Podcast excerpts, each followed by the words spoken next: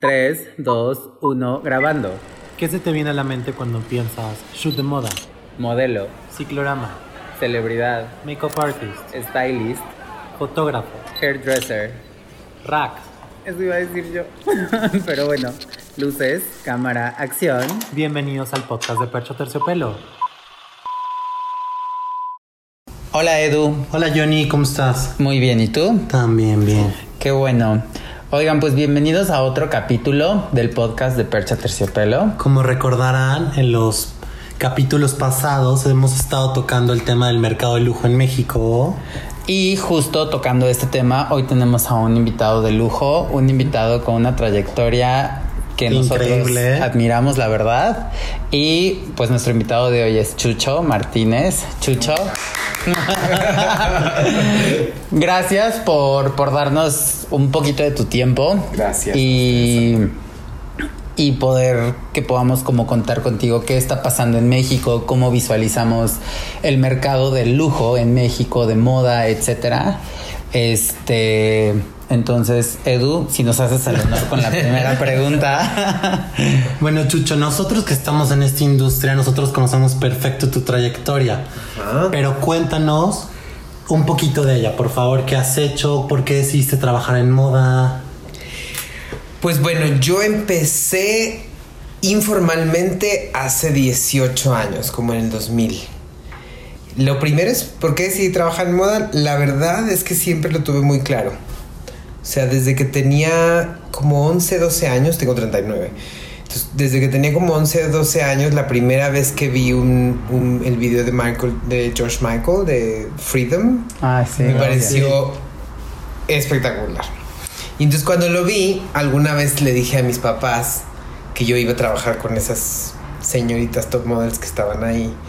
Y después parte se volvió como realidad. Y siempre fui muy claro.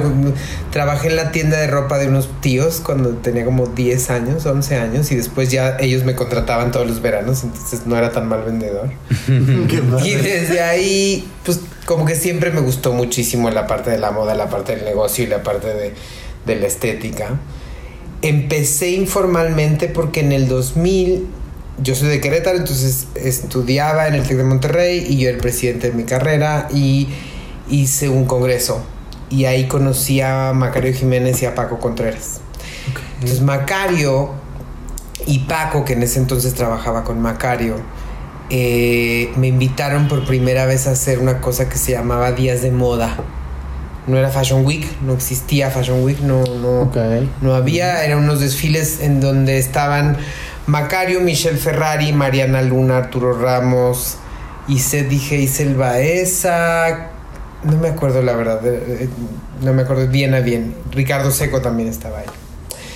Eh, y era como un, pues un festival, digamos, era un Fashion Week en donde todos se habían juntado y habían decidido presentar pasarelas por primera vez y así se empezó Fashion Week. Y yo me acuerdo que ahí era cuando la primera vez que veía a Carmen Capuzano, Marta Cristiana, Celina del Villar y a todas estas modelos que era, yo tenía 20 años y que ellas ya eran pues, muy Ya eran importantes, ¿no? sí.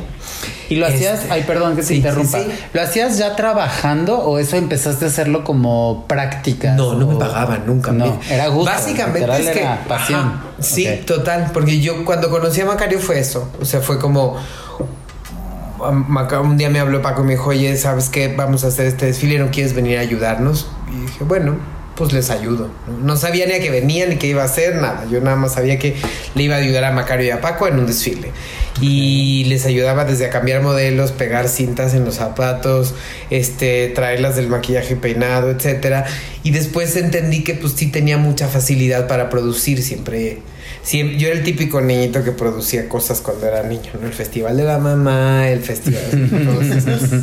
Ok. Entonces, eh, Macario me invita a hacer esto y después, como que cada desfile que él tenía en Fashion Week, yo venía a ayudarle. Y la verdad, pues no, no había pago. O sea, era una cosa que yo hacía por gusto. Y después me presentaron a Lisette Trepo. Y Paco y Lisette me invitaron a una cosa que hacían en 2004 que se llamaba Acapulco Fashion. Eh, Acapulco Fashion era como el primer show de moda de Latinoamérica y había una top model invitada. Entonces el primero que me invitaron era el primero que hizo Lisette, fue con Valeria Massa. Y literal también yo le ayudaba eh, a hacer pues, el backstage y esas cosas. Y después me invitaron el segundo año a, Na- a Naomi Campbell. Paralelo a eso, yo tenía una tienda que abrí con mis dos mejores amigas en Querétaro, que se llamaba Centilia. Y que abrimos porque nos, un día nos pusimos de acuerdo, hablamos los tres y dijimos, bueno, pues vamos a, vamos a hacer una tienda, ¿no? Porque yo ya conocía a todos los diseñadores mexicanos de ahora. Esto en el 2005, si no mal recuerdo, 5 o 6. Y entonces decidimos hacer como un- una tienda de solo diseñadores mexicanos en Querétaro. Y estaba Macario, Mariana Luna, Arturo Ramos. Teníamos, empezamos con nueve marcas y terminamos como con 40. Órale, qué Teníamos una tienda en Querétaro que creció al doble de metraje cuadrado y después una tienda en San Miguel de Allende. Eh, y nos iba muy bien hasta que, bueno, de repente pues el negocio se terminó por razones ajenas a nosotros. Y, pero yo seguía, o sea, el tener una tienda en Querétaro y el estar haciendo eso a me permitía seguir viniendo a ayudarle a Lisette o a Paco a Fashion Week y este tipo de cosas o hacer desfiles. Y de repente un día pues decidí hacerlo como de manera profesional y es como llego en el 2008 aquí a trabajar a full en el proyecto de Nextel y en los demás proyectos que tenía Paco eh, en Fashion Week y en otras cosas cuando yo me acuerdo en el 2008 hacíamos, se hacían desfiles por todo y para todo, ¿no? Desde las lavadoras, las llantas, todos querían hacer un desfile y era, era increíble, ¿no? Y de los dos proyectos más grandes que teníamos eran de fashion. Nosotros hi- hicimos el primer de fashion y empezamos a hacerlo eh, junto con Cory y con todo el equipo de Colors. Eh, pues desde la primera edición con Alejandra Carcedo, me acuerdo. Eh, y después de ahí, eh, pues decidí pues, profesionalizarlo y ya me pagaban. ¿no? Sí. Y entonces empecé a hacer pues, todos estos eventos de moda y después decidí a cambiarme a- con Julia y Renata. Julia y Renata, estas diseñadoras, las había comprado una empresa y estaban buscando un brand manager. Entonces, además de que éramos muy, muy amigos, ellas eh, pues confiaban mucho en mí y estuve trabajando con ellas. Y después regresó Lisette y me habló y me dijo, oye, la verdad es que el proyecto de Nextel lo tenemos que hacer in-house. Eh, era un desfile que ya se había convertido de Acapulco Fashion y Acapulco Moda Nextel. Y después el proyecto de Nextel se hacía tres veces al año, había mucho presupuesto y había que hacer toda una estrategia también de prensa y demás. Y me invitó a trabajar in-house a Nextel y era una cosa que yo no podía decir que no. Eh, y estuve yo haciendo toda la producción de los eventos de moda Nextel durante tres años. Y después de ahí eh, me cambié a ser brand manager de Bali Ok. eh, y a ser marketing manager de Diesel. Lo manejaba un mismo distribuidor, entonces hacía como toda la parte desde comercial hasta de marketing, PR y comunicación. Y después entré al Palacio. Y en Palacio me encargo de eh, primero de la- el lanzamiento del Palacio de Hierro Polanco y de las marcas nuevas dentro del Palacio de Hierro Polanco. Y después me promovieron a encargarme de la división de boutiques, que es una distribución que tiene el Palacio de Hierro de otras marcas en que no solo vende dentro del palacio, sino que también tiene freestanding stores. Y después un día, pues terminé en Ferragamo y hoy soy director de marketing y comunicaciones para Latinoamérica en Ferragamo. Y estoy muy contento de estar ahí. Ay, qué No, padre. padre. Eh, yo, o sea, creo que ahorita justo queremos tocar un poco el punto de, de lo que actualmente realizas, pero retrocediendo un poco y, y escuchando toda tu trayectoria, que la verdad es valiosísima. Gracias. Eh, en todo esto, o sea, por todo lo que cuentas, o sea, los eventos de moda que había desde hace 10 años, los diseñadores que yo de verdad, o sea, ahorita de los que me dices, o sea, obviamente Macario Jiménez lo ubico, pero los demás, yo no tengo tanto conocimiento. Entonces sí me gustaría saber tú cómo, o sea, para ti cómo, o sea, porque esto habla de una evolución del cliente y del mercado, ¿no? Y tú tienes como un conocimiento desde los diseñadores mexicanos y los eventos de moda en México hasta ahorita que estás con una marca internacional, toda esa transición. Entonces, ¿tú cómo sientes que ha cambiado el mexicano en moda? O sea, ¿cómo, porque hay tantos diseñadores que yo creo, me atrevo a adelantar a decir que ya no existen. O sea, ¿por qué ha pasado eso? ¿Y qué diferencias notas como entre este, estas marcas de lujo mexicanas y ahora que te encuentras más con el, con marca internacional? Pues mira, en realidad yo creo que lo más increíble de la moda es eso, ¿no? Que cambia. O sea, lo más increíble de hacer moda y de dedicarte a esto es que es una industria que, que nunca, nunca va a ser completamente steady, siempre hay como una evolución y demás. Creo que el mercado de la moda en México como tal, de los diseñadores locales, evolucionó en otras formas. Cuando yo empecé en esto a ayudarles a ellos y los empezaba a conocer, eran gente que tenía un atelier, que iba y le hacían algo de atelier en este tema de, bueno, yo quiero que me hagan este vestido rosa, este vestido rojo, y después empezaron a crear mini colecciones todos estos diseñadores que yo conocí también vendían en Palacio. Sin embargo, creo que también en ese momento faltaba un poco de conocimiento acerca de la profesionalización del negocio en el retail. O sea, hay que entender un poco que la moda, y eso es una concepción muy personal, la moda creo que es un tema muy, este, muy antropológico más que estético solamente. La gente usa y compra cosas para vestirse, para comer, para que los demás lo vean, para ser visto, para ver a la gente. Eh, tiene que ver más con un estilo de vida que con un ejercicio estético solamente, ¿no? Y creo que la evolución está en la evolución del ser humano como tal, y a lo mejor puede sonar un choro y demás, pero la realidad es que el ser humano también ha evolucionado mucho en la manera de vestir y en la manera de hacer cosas. Yo creo que como ha evolucionado la, industria en México es que efectivamente del negocio del atelier, que era un negocio increíble en su momento, pero que creo que era muy limitado, ahora hay que entrarle a otro tipo de negocio. Las, el fast fashion también ha traído a la moda cosas increíbles que antes eran impensables, ¿no? O sea, la gente podría comprar una bolsa Hermes y vestirse de Sara y ahora no pasa absolutamente nada, ¿no? De hecho es lo normal.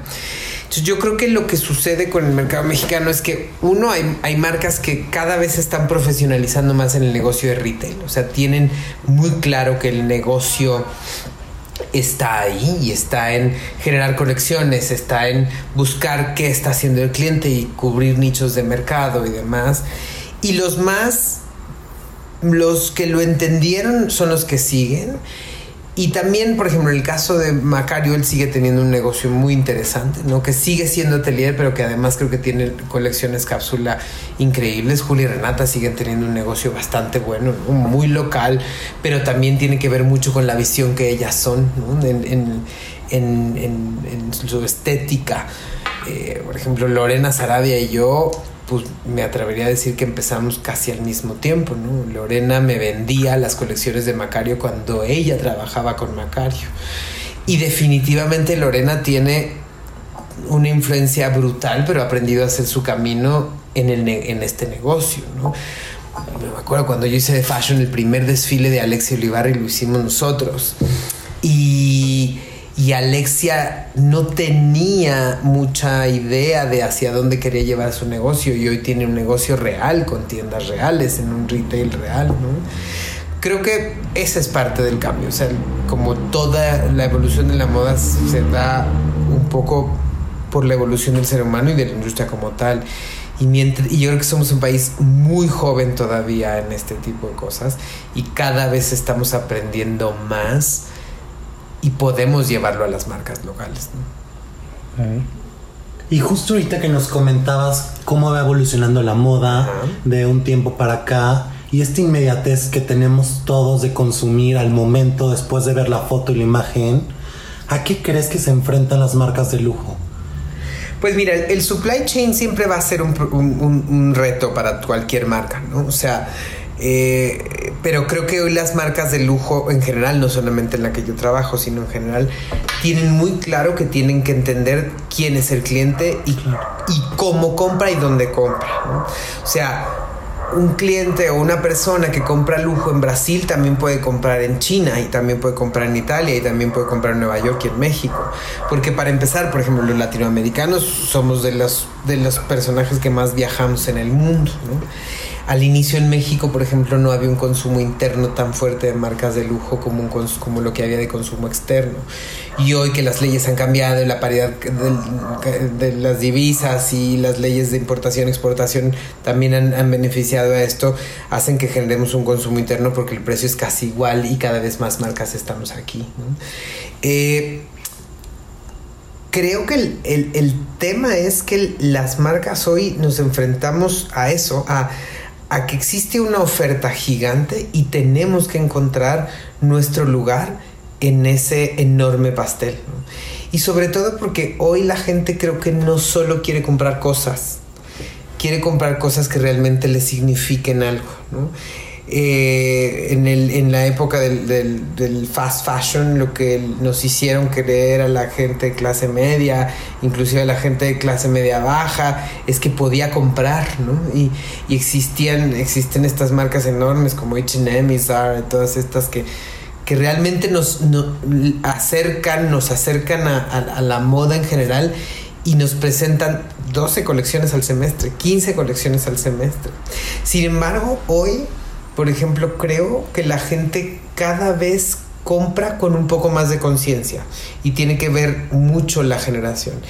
También, por ejemplo, creo que los, los, las generaciones más jóvenes cada vez compran más lujo. ¿no? O sea, yo me acuerdo, mi primera cosa de lujo me la compré yo con mi dinero a los 30 años, una cartera de Vuitton, y fue lo primero que yo compré. Pero creo que hoy las, las generaciones mucho más pequeñas están están innovando Total. porque están consumiendo lujo desde los 12 años que tienen conciencia. Sí sí sí hace poco o sea leía por ejemplo y alguna vez platiqué con, con la CEO la ex CEO de Tesla en Latinoamérica que me decía el decisor de comprar un, un coche de estos un Tesla es el niño que está entre los 16 y los 19 años. Lo paga su papá claro pero quien está driveado a comprar esto y más allá de comprar un coche de un millón quinientos mil pesos es porque está comprando un bienestar para el futuro. Entonces creo que hoy la gente compra menos por un tema de comprar y ya sino compra más por un tema de, de realmente llenar esas necesidades y es y por una cuestión mucho más emocional Sí, nos enfrentamos, o sea, como por todo lo que comentan, siento que nos enfrentamos como a una época como con una dualidad, ¿no? Por una parte está lo, lo, lo, que decía Edu, como esta inmediatez y cómo queremos imágenes al momento y las nuevas generaciones quieren todo en segundos, uh -huh. pero también esta parte personalizada, ¿no? Que son dos, o sea, es una dualidad sí. que no pasaba, o sea, antes todo era más lento, lo que hablabas, ¿no? El atelier, luego vino el fast fashion y ok, se entendía que todo fuera más rápido, pero en realidad ahorita redes sociales, internet, todo lo tenemos inmediato, pero como consumidores estamos buscando algo más personalizado, algo que solo yo tengo, algo que tiene un valor a futuro o que a mí, ¿no? Que, que me da un valor a mí como persona o emocional. Entonces, al explorar todo esto, tú sientes que ahí hay como oportunidades para las marcas de lujo o justo por esta dualidad, ¿no? Sí, a ver, el tema es, yo creo que antes nos decían que entre los 20 y los 30 tenías que gastarte todo tu dinero, de los 30 a los 40 ahorrarlo y empezar a comprar una casa, de los 40 a 50 ya tenías que tener una familia consolidada, una casa y un coche y viajar y tal, y un patrimonio, y después a los 60 te podías retirar. Hoy no es así. Para empezar, la esperanza, del ser, la esperanza de vida del ser humano ha crecido muchísimo. Entonces, el tema es que el ser humano como, como especie quiere celebrar y vivir todos los días su individualidad. O sea, no por ser mujer te tienes que casar hoy. Claro. Las familias no solamente son de un hombre y de una mujer, ¿no? Claro. Pueden ser de dos mujeres, de dos hombres, de un hombre solo, de una mujer sola. O sea, los, los, los cánones sociales han cambiado mucho. Entonces el tema de la personalización no es una casualidad, es un tema también de la evolución humana. O sea, el ser humano hoy quiere ser individual, mucho más individual de lo que era. Entonces, hoy busca, sí, que la bolsa tenga sus iniciales, pero que además pueda tener una piel especial que puede escoger, ¿no? Pero además de eso, quiere sentir un engagement brutal por lo que compra. Y es por eso que, por ejemplo, las marcas de lujo hoy estamos regresando a que la gente recuerde de dónde venimos y qué hacemos y qué hicimos y qué hicieron los fundadores de estas marcas, ¿no? Y también esas marcas de lujo están presentando más productos mucho más jóvenes. ¿no? O sea, por esto mismo, ¿no? Que quieren agarrar, en vez de agarrar una rebanada del pastel, hay que agarrar tres, que es para que el chavito también pueda consumir algo que no es para un sector mayor. Y hay que tener en cuenta un poco también a quién le quieres hablar, al consumidor del presente o al consumidor del futuro, ¿no? Claro, son dos lenguajes completamente diferentes. El tema, por ejemplo, de las redes sociales y la inmediatez, yo más bien lo veo como una gran ventaja. O sea, hoy creo que eh, eh, los seres humanos tenemos oportunidades de tener acceso al conocimiento y a la información, más bien, de muchísimas maneras. Como lo uses es lo que creo que puede ser muy cuestionable, ¿no? Porque justo se presenta una colección y ya está cliente en tienda pidiendo el modelo y esperando que le llegue meses después. Pero esa es la riqueza del asunto, que lo puedes pedir antes y sabes que en tres o cuatro meses te va a llegar. Exacto. Y es solo para ti. Y lo trajeron primero para ti. Y que te sientes especial. Claro, porque no hay nada como tener algo nuevo en tus manos. No, no, no. Por ejemplo, las, las ediciones limitadas por eso son tan, tan, tan interesantes. Sobre todo en el, latinoamericano las ama. O sea, eh, porque son un producto especialmente para ti. El sentirte especial, total. único. Hay que una marca tienes que una se bolsa. sí, hay una marca que se llama Valextra, por ejemplo, que a mí me encanta tienen un programa de personalización. Tú te metes al website de Valextra y tú puedes pedir la bolsa en un tamaño que tú escojas, en un pattern que tú escojas, con una combinación de colores única que tú escojas, con tus iniciales y te llega en 60 días. Entonces, creo que ahí es donde está la clave, ¿no? No solamente es la personalización por, por personalizar y ya, sino porque te suene, ¿no? O sea, porque Jacmus es una, es una, es una marca tan, tan, tan exitosa hoy, ¿no?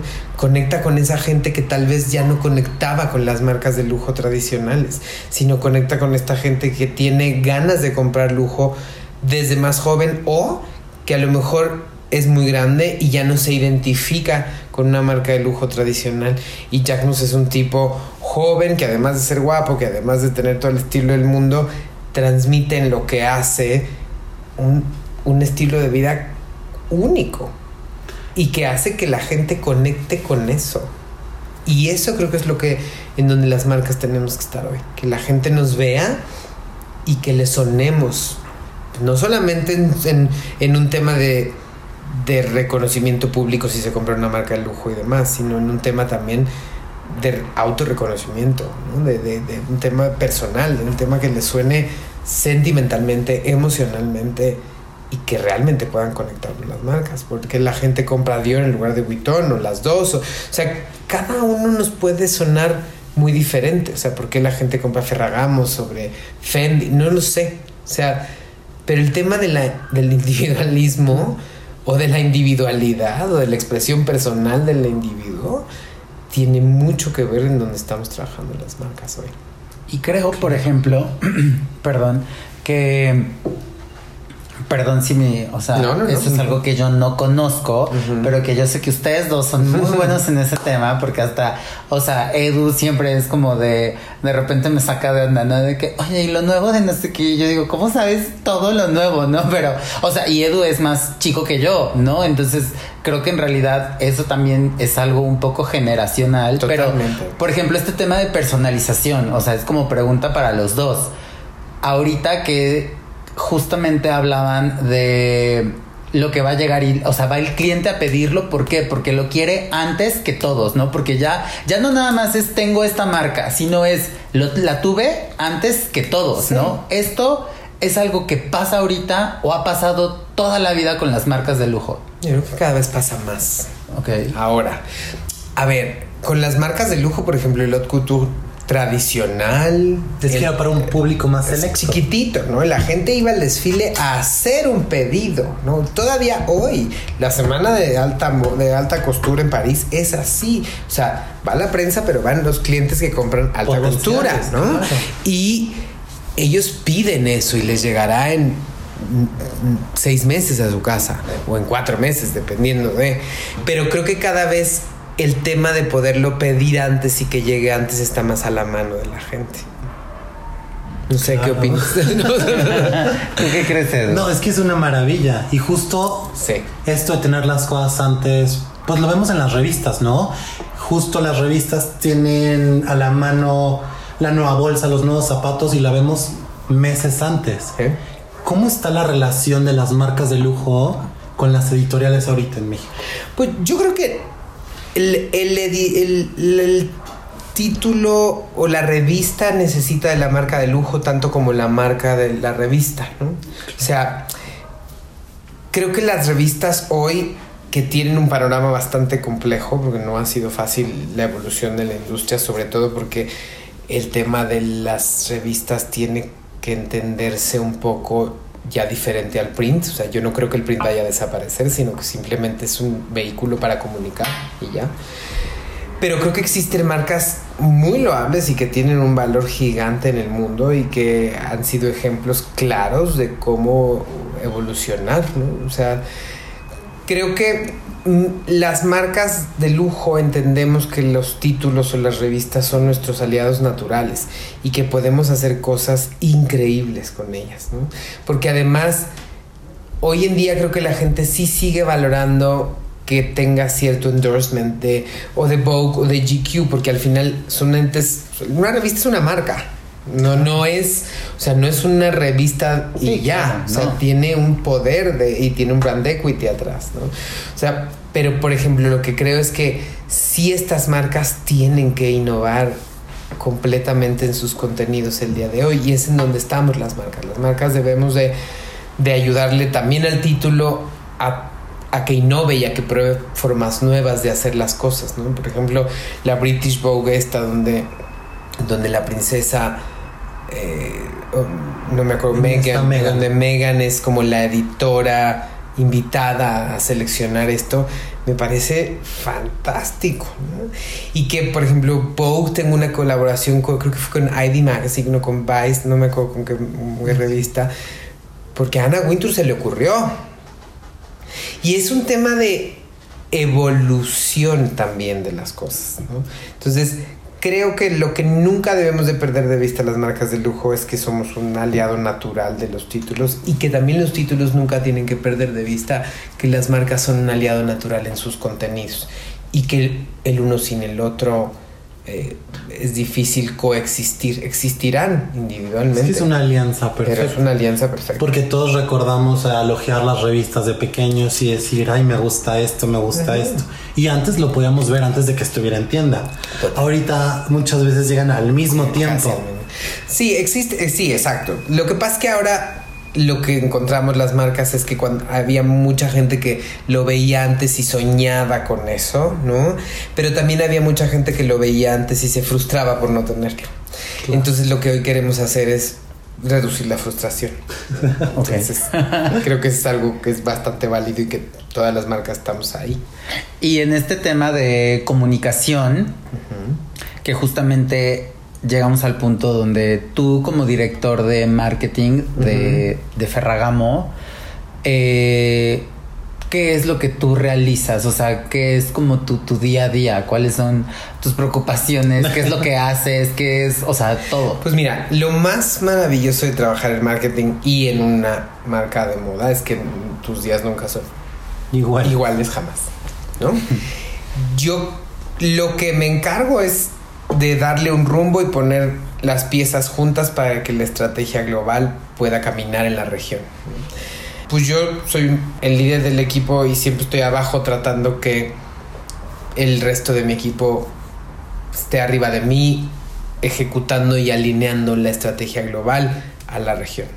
Eso es un poco mi, mi, tu día, mi día a día. Ay, qué padre. O sea, a mí la verdad es que siempre, o sea, toda esa parte de saber comunicarte con el cliente, saber cómo le llegas, o sea, creo que en moda es algo que yo como stylist, alguien como fotógrafo, tú como director de marketing, al final es un poco la chamba de todos, ¿no? Porque todos mediante imágenes transmitimos un universo que para probablemente la gente que no se dedica a eso, o sea, para, o sea, tú estás creando un universo que la gente quiere tener, quiere pertenecer, entonces es bien padre conocer como esta parte, ¿no? Claro. Eh, creo que Edu quería preguntar algo, ¿no? No, pero no te toca.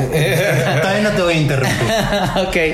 Es que, y, y, justo a mí me gustaría saber, tú al trabajar con marcas mexicanas, Ajá. actualmente con una marca extranjera, ¿cuál podrías decir, si es que existe, como algo que dijeras, eso es algo que, o sea, no frustración, pero que digas, ay, eso es algo que siempre me ha costado trabajo, ¿no? O sea, ya sea como trabajo, o sea, como de tus funciones como marca, algo que digas, eso siempre me ha pesado y también que nos dijeras algo que digas, eso es lo que yo más, lo que más me ha enriquecido como en mi vida personal o laboral, o sea, Pues, Lina, lo primero es cuando eres líder de un equipo, cuando tienes que tomar decisiones o por mucha gente o por un territorio muy grande o tienes que responder ante un presupuesto muy grande y demás, creo que lo que siempre te cuesta trabajo es entender si tomaste o no la verdad, la, la, la, de- La mejor decisión. decisión.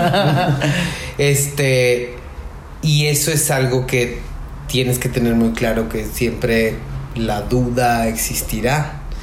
Pero también por otro lado, creo que es lo que a mí me ha funcionado siempre es pues dar hacerle caso a mi instinto.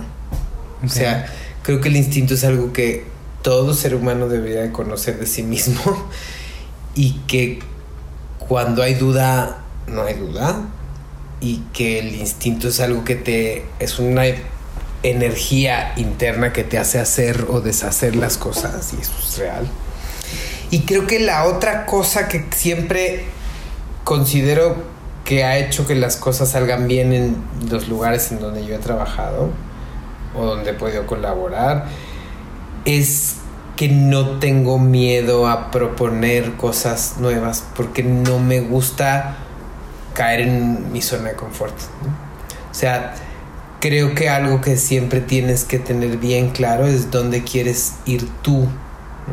No, por una cuestión de ego, no porque digan, ay, sí, Chucho hizo este proyecto y es maravilloso. No, sino en mi caso muy personal es donde yo quiero dejar un poco de mí y, y tener muy claro cuáles son las batallas que tienes que escoger para poder llegar a hacer lo que tú quieres hacer o lo que tú crees correcto que se haga, porque para eso estás ahí, para eso alguien te contrató, para eso alguien te pidió un proyecto, porque vieron algo en ti que es capaz de hacer que se muevan las cosas. Entonces creo que esas, esas serían las, las ventajas, lo que más me frustra y lo que más me gusta. En cuanto a las marcas internacionales y a las marcas nacionales, es que son todas las marcas son como un ser vivo. O sea, la- las marcas son como una persona. Las marcas como, o sea, respiran, viven, huelen, comen, saben diferente una de la otra. Creo que lo más interesante de trabajar en una marca internacional es la posibilidad enorme de conocer las grandes ligas de, la industria de la moda en el mundo y cómo se mueven. Sin embargo, también la otra cosa maravillosa de trabajar en una marca local es que el savoir-faire que tienen estas marcas es brutal.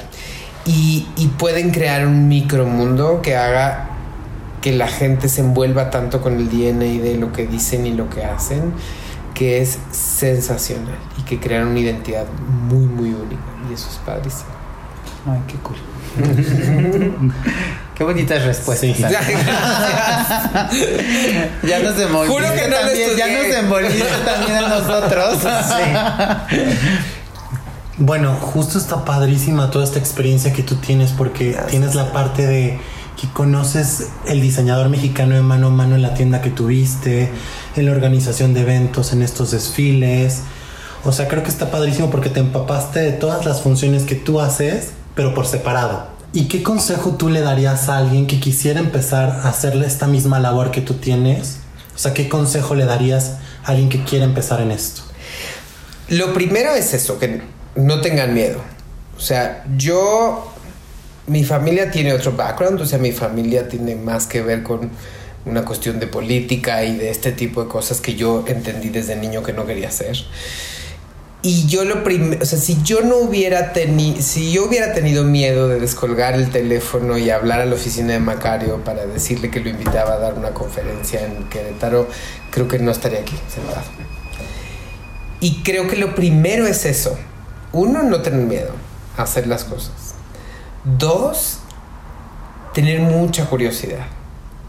Porque creo que es algo que se ha perdido mucho. Justamente en la inmediatez. O sea, en la inmediatez de la información y el poder entender que todo lo puedes encontrar en tu teléfono o en Instagram o en Facebook o tal, creo que la gente ha perdido mucho de curiosidad. Y eso es súper importante. O sea, si tú no eres curioso de entender, ok, ¿por qué funcionan estas cosas así? O sea, no me digas que funciona de esta manera. Quisiera entender por qué funciona así y por qué no puede funcionar de otra manera.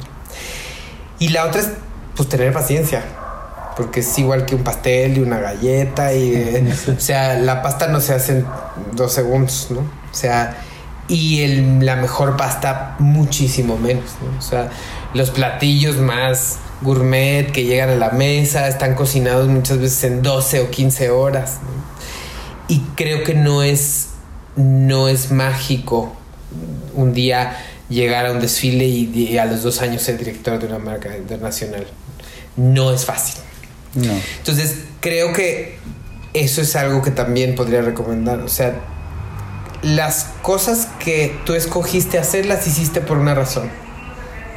Y ese es el camino correcto. El que tú decidiste.